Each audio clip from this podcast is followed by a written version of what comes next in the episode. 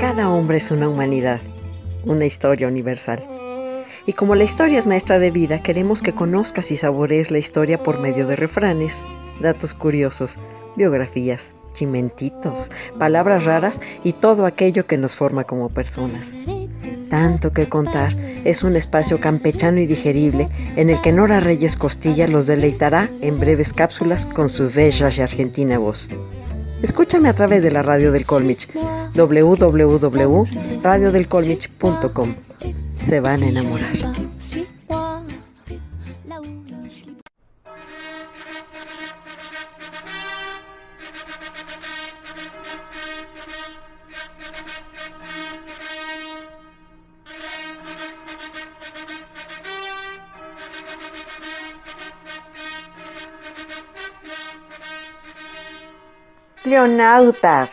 Les tengo un chimentito. Posiblemente todos conocen el muy solemne himno inglés God Save the Queen, Dios salve a la reina o al rey, según sea el caso. Pero ¿sabían ustedes que tiene un origen mucho menos noble y más prosaico? Aunque los investigadores todavía no se ponen de acuerdo a la hora de explicar de dónde viene el himno, una de las tesis más sólidas, tiene poco de gloriosa y mucho de escatológica. Sí, queridos, al parecer el himno inglés nació en Francia, donde se estrenó para festejar la recuperación de una delicada operación a Luis XIV. Cuenta la leyenda que a finales del siglo XVII el rey Sol dominaba Francia y gran parte de Europa, pero no todo era alegría. Luis sufría en silencio. Su estreñimiento crónico le había provocado una fístula anal que convertía en un auténtico suplicio ir al trono o a donde el rey va solo. Al baño para que me entiendan. Y los tratamientos de la época no funcionaban. Así es. Luis XIV llevaba ya 10 años padeciendo una espantosa fístula en sus reales nalgas que lo traía por la calle de la amargura y que le impedía hacer una vida normal.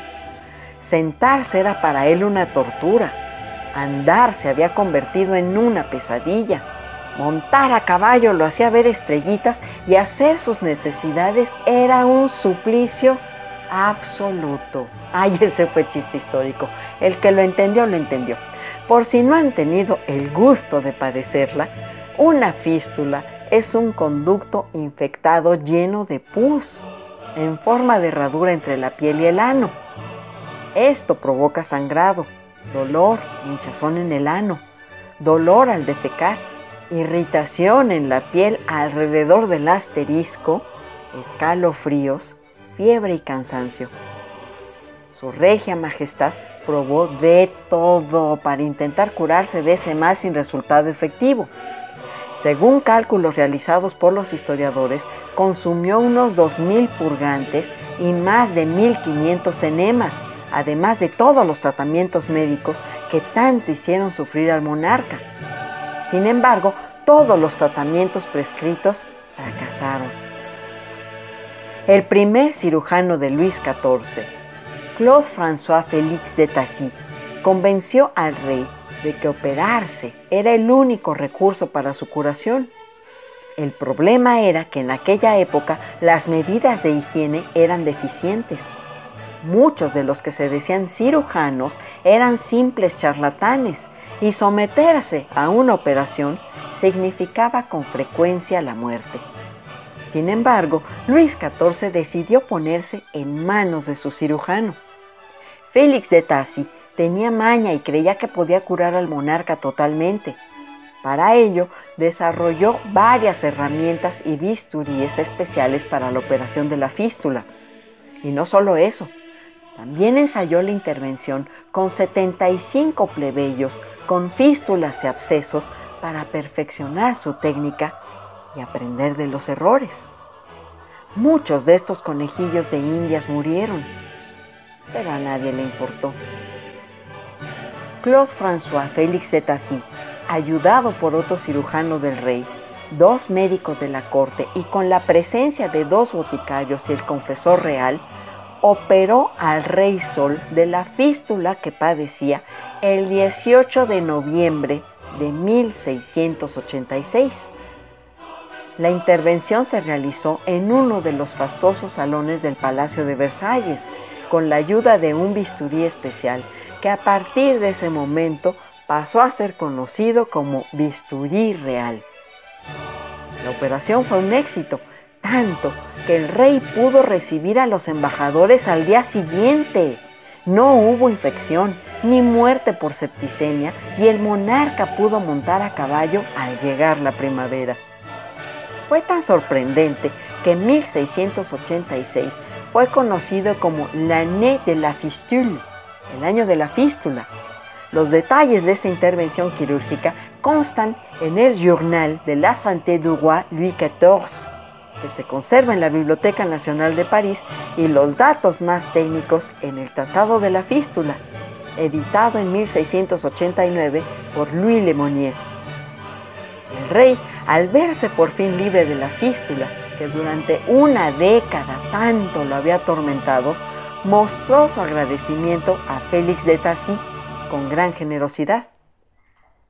Lo recompensó con 300 mil libras, equivalentes a 30 millones de dólares actuales, según algunos. Le otorgó una finca rústica en Molino, en la región de Normandía, al norte de Francia, y le concedió un título nobiliario. Gracias a esa operación quirúrgica, dada la importancia del paciente y el éxito con que concluyó, también contribuyó a que la profesión de cirujano se dignificara notablemente. De hecho, el sucesor de Luis XIV al trono de Francia, Luis XV, instauró la Real Academia de Cirugía de Francia, donde por cierto se encuentra un retrato de Claude François Félix de Tassy con la inscripción El primer cirujano de Luis XIV. Y no solo eso, la operación de la fístula del Rey Sol sirvió también para dar origen al himno nacional inglés. Pero eso lo sabrán si continúan regalándonos su graciosa presencia después de esta breve pausa. Recuerden que en anchor.fm, Spotify, Apple Podcast, Google Podcast, Podchaser, WordPress.com y varias plataformas más podrán obtener la información que acompaña este episodio y escuchar todas y cada una de nuestras cápsulas.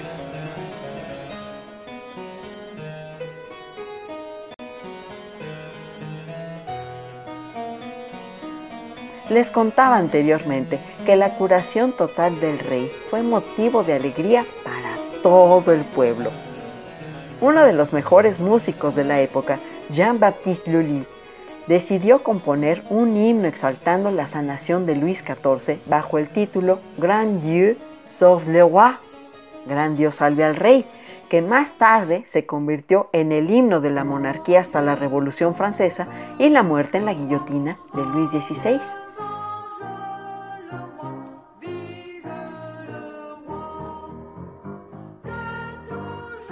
En 1714, George Friedrich Händel estaba de visita en Francia, donde Grand Dieu sauve le roi era la canción más conocida de la época y se quedó con aquella tonadita pegadiza.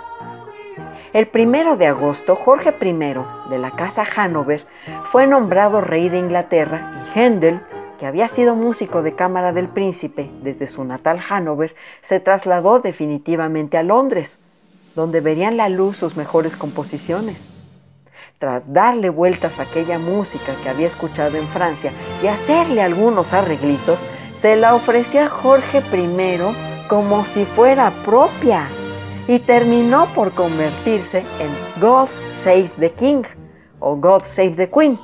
Y la repercusión fue tal que aquella canción nacida de una fístula anal se terminó convirtiendo en el himno de un imperio. Algunos estudiosos consideran que la pieza en la que se basó Händel es la zarabanda número 4 en mi menor, HWV 429 de John Bull, compuesta antes de 1720. Con todo, queridos cleonautas, después de escuchar sobre la fístula real, podemos concluir que la dignidad profesional de los cirujanos y un himno nacional convergieron en un real trasero. Esta fue una chimuela producción de tanto que contar. Los acompañó la muy al fondo, voz de Nora Reyes Costilla, su imperatrix ad eternum, y fístula real, y Dios salve al rey, a mi manera.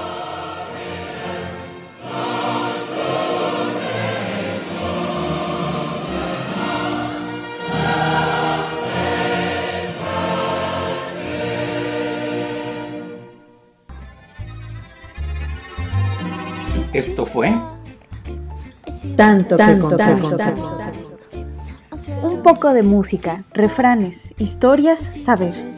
Con Nora Reyes Costilla. No canta, no baila, no se la pierda.